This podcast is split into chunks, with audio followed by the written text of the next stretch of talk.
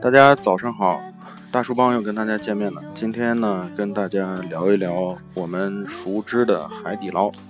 海底捞董事长说：“我做了那么多亲情化的举动，却败给了一个吧台的小姑娘。”如果想知道什么叫名不副实啊，你去海底捞看看就知道了。延续一贯的自黑和接地气，张勇上台呢，一开口。就语惊四座，引来全场的掌声跟笑声。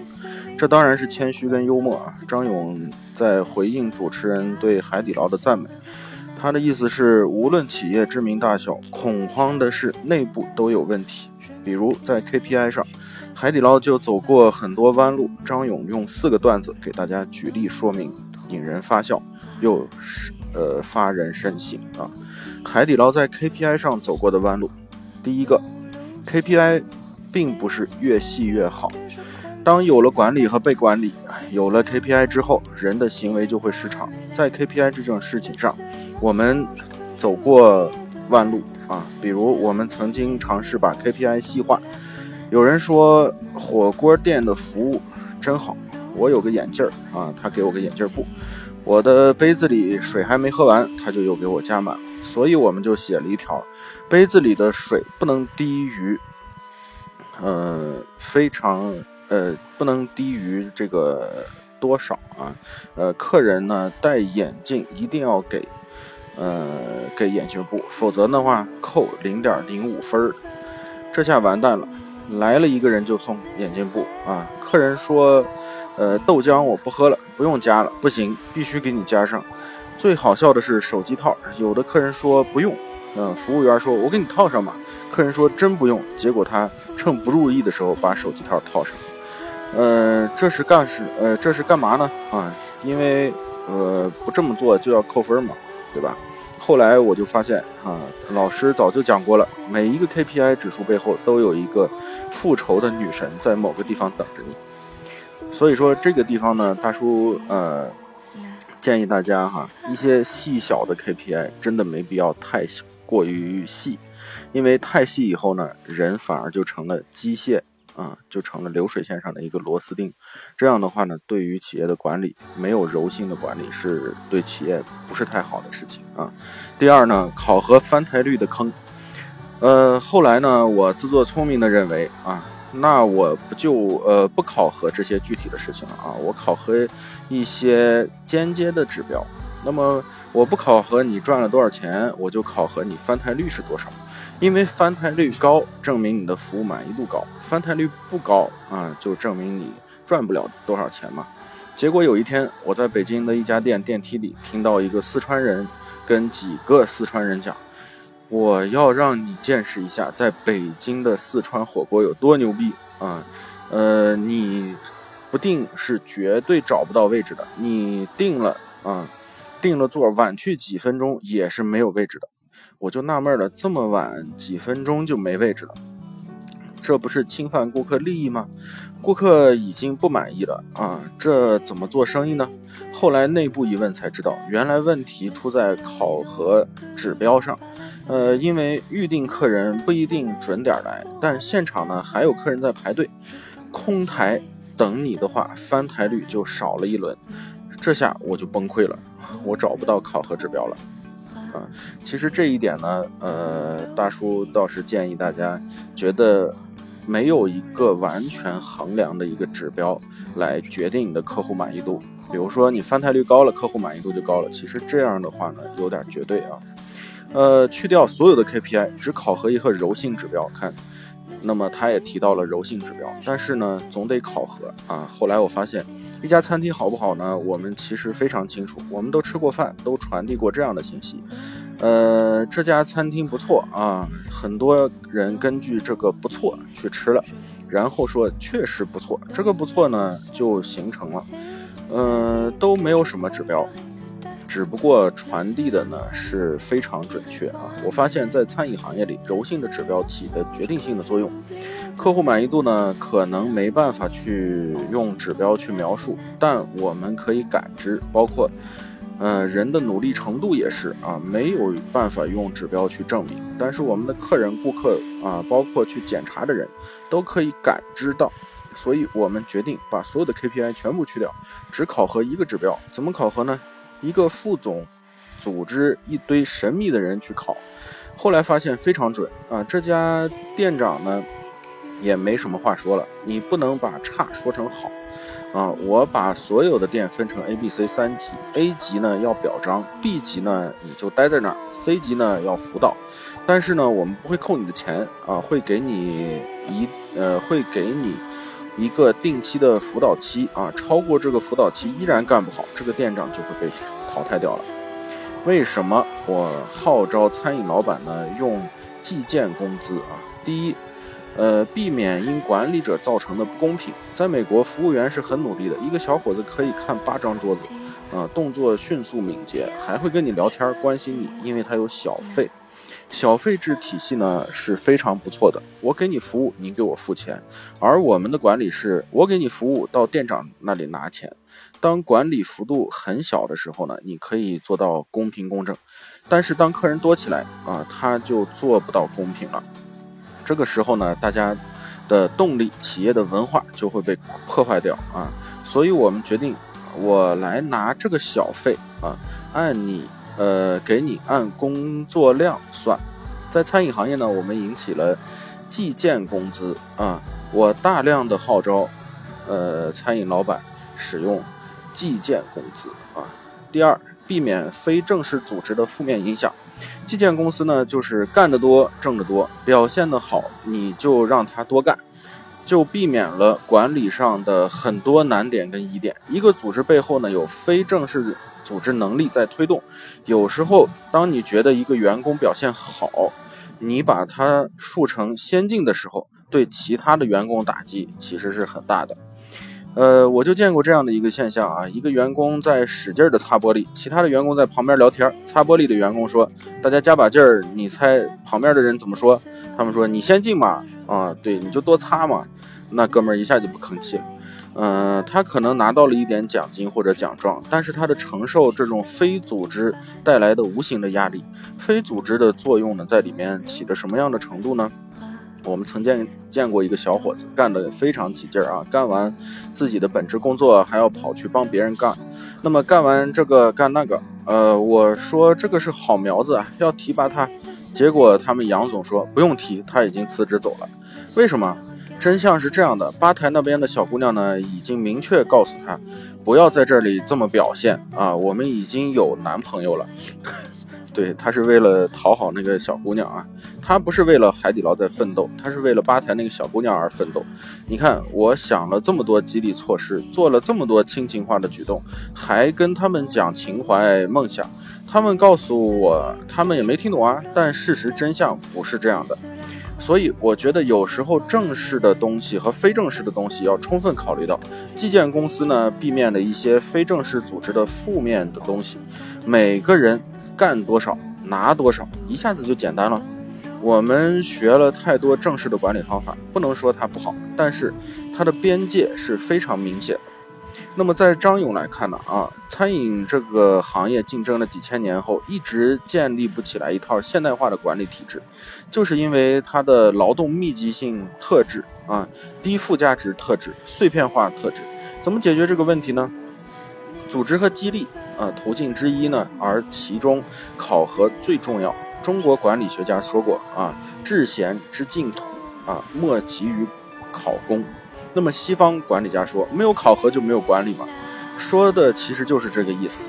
当呃张勇说，呃海底捞丢掉了所有的硬性的 KPI，海底捞呢既要正式化，也要非正式化的管理，其实在强调管理有模式，不定式啊，讲严谨性，也讲艺术性，在这背后呢绕不开人性的。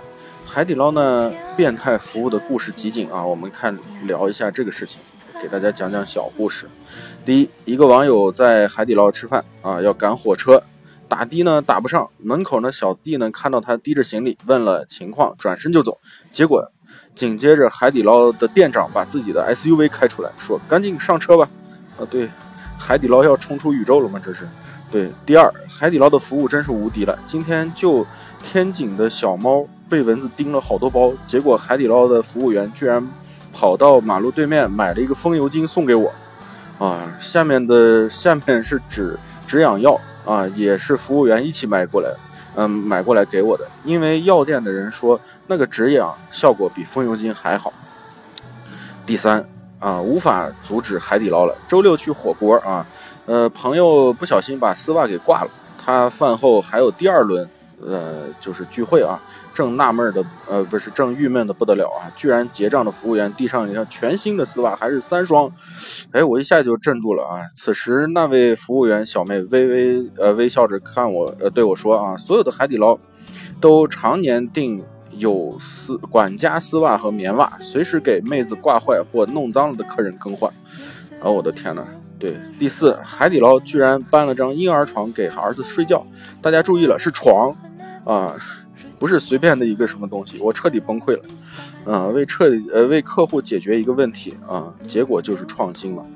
第五，跟孕呃孕妇朋友去海底捞吃饭啊，刚坐下来的时候呢，服务员就搬来舒服的沙发椅，专门提供给他。那么然后呢，立刻又呃贴心的给我们送了一排，这叫什么？呃酸辣口味的泡菜，哎呀，太贴心了啊。第六。呃，接到客人，呃，接到朋友的电话呢，啊，说他们楼底下的海底捞，呃，跑到他们公司去，啊，一人发了一杯酸梅汤。他说天气太热了，擦，这是海底捞吗？你是来消灭地球的吗？人类已经无法组织海底捞了，啊，以后呢，呃，看来找工作选公司楼下海底捞的地点，说不定加班还给你送宵夜，非常好啊。第七，呃，海底捞呢？呃，海底捞倒错了汤，啊，那么居然送了个玉米饼，那因为免不了嘛，对吧？出餐这个事情免不了会搞错，那么送了个玉米饼，上面写着对不起。呃，第八，来海底捞吃饭的朋友手机掉了啊，呃，服务员做了一个水果拼盘，太谢谢了，以后谁掉了都来这里啊。第九，实在。难以淡定啊！前面的车是海底捞在送火锅，野炊的火锅啊，外卖火锅也得送啊。十点名表扬海底捞的送餐送餐员冯波同志啊，顶着寒风，十人送来丰富的晚餐，还有餐布，还有擦线板，还有垃圾桶，然后呢，电磁炉一应一应俱全啊。后来发现餐点不够，主动去超市买菜。回来洗菜切菜，靠，做到这个地步了。对，怎么我们家没有海底捞呢？对，十一啊，在海底捞发现服务员帮客人代练游戏，地球已经阻止不了海底。对，第十二呢，海底捞的外卖终于登陆上海，被震惊了。送来的东西包括垃圾桶、可降解垃圾袋乘以二锅。还有底料、汤、备用加料、围裙、木头筷子、口香糖、爆米花、真空包装的调料包和香菜、葱花、纸巾啊，各种菜品、勺子、眼镜布、两个皮筋儿，还有电磁炉，太牛逼了啊！呃，好，还有一个啊，呃，一个小时发了微博，说自己肚子很疼，不确定和昨晚的海底捞火锅有没有关系。呃，没过几分钟就收到海底捞在微博上的邀请，嗯。询问我们的情况，很快有店员联系到我们，说如果很难受，就先去看病，他们报销医药费，还问我们什么在什么地址，他们来看看我啊！我的天哪，这个海底捞非常好啊！大家喜欢听这种案例啊，我再给大家多讲几个。海底捞的服务，听到我嘶哑的声音啊，默默端来姜汁儿啊，和我说：“小姐，这个对感冒非常好。”嗯，还有一个啊，昨天在海底捞无意中跟朋友抱怨，京东抢的奈良美智大画册怎么还没有到货？结果服务员结账的时候，呃，问了我京东的账号啊，今天一早三本大画册就送过来了，我的天！好，那么海底捞的秘密，把员工当做人。啊，把服务做到极致。第一，授权。哎，我们看看啊。那么开题说的海底捞核心就是授权，这个企业文化，呃，是一个非常的呃非常大的核心文呃核心竞争力啊。海底捞的授权到了什么程度？海底捞的服务有权给任何一桌客人免单。对了，是服务员而不是经理，是免单不是免一个菜品啊，送菜送东西之类的就别提了，请查一下网上那些人类已经阻止不了海底捞的这个关键词啊，段子太多了。杨小丽是跟着张勇打天下的第一人，也是海底捞的第一的副总。当年海底捞走出简阳的第一站是西安。店长是杨小丽。有一天，张勇呃描述到，杨小丽给他打了电话，兴奋地说：“张哥，我们有车了。”张勇问：“什么车？”杨小丽说：“一辆面包车，刚买的。”张勇就傻了。哎，一家刚刚异地分开的呃开店的小火锅店，店长买了一呃买了一辆车，竟然没有跟老板请示啊！张勇却也完全没有怪罪他。后来，这也成了海底捞的文化，这种授权。如果呃，如何不让这个员工有主人翁的感觉啊？第二就是待遇，那员工过来无非就是挣钱和成长嘛，待遇不仅仅是钱的问题。嗯，餐饮行业大多不包吃包住啊，但很多餐饮服务员住的是地下室，吃的是店里的伙饭。那么海底捞的宿舍一定是有物业的小区啊，虽然挤一点，但是高档。呃，房间还有电脑，还有 WiFi 啊。海底捞的服务呢，服务员不用自己洗衣服，有阿姨洗啊。吃饭呢也不在店里，是由阿姨自己做菜。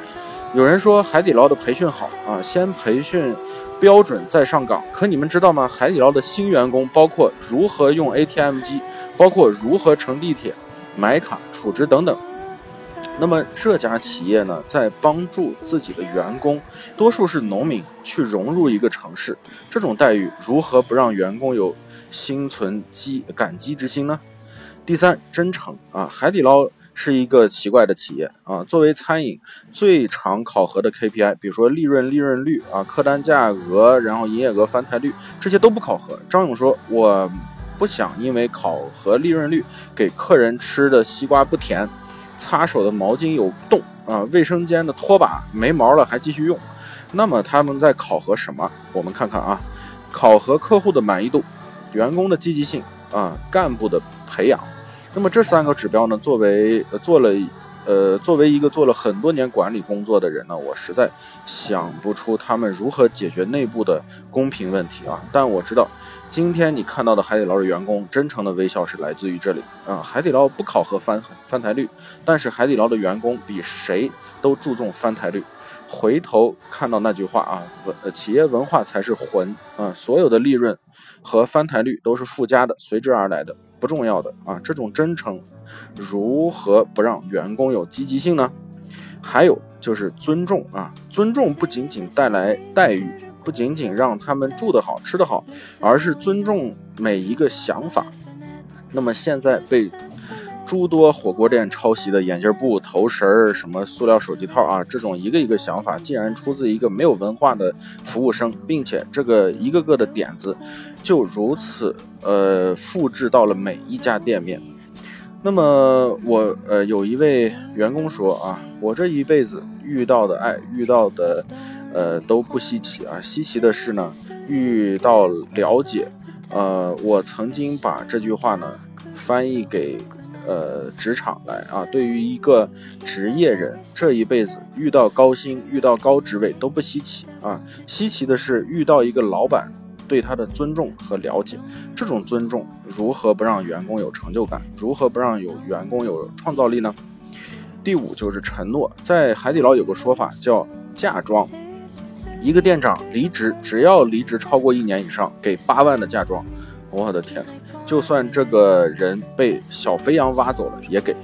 张勇的解释呢？因为海底捞的员工太累啊，能干到店长以上，对海底捞有贡献，就应该有补偿。他说，如果小区经理啊，大概呢管五家店左右，给二十万；大区经理走，送一家火锅店，大概八百万。那么。海底捞至今十几年的历史，店长以上干部上百啊，从海底捞拿走嫁妆的只有三人。这种承诺呢，如何不让员工有忠忠诚感啊？最后再讲一个段子啊，海底捞呢刚进北京的时候，租第一个店面就被骗了，整整骗了三百万。但张勇账面上所有的现金，对对方，呃呃背景呢非常强劲啊，这笔钱呢完全追不回来。那么张勇说，当时负责主管的经理急得好几天都吃不下饭，张勇都不敢给他打电话。后来听说这群人要找黑社会解决骗子啊，那么他才给主管打了电话。他说：“你们就值三百万，干点正经事儿吧。”啊，大体上是说自己不要去，呃，做犯法的事情啊，犯法追钱的事情。呃，他说他心疼，但是他不愿员工将心比心，是他自己去，呃，办也会被受骗的啊。张勇也是一个人嘛，对吧？张勇有一次被问到，今天有的成功是因为什么？张勇答，可能是因为我比较善良吧。好，今天的分享就到此结束，再见。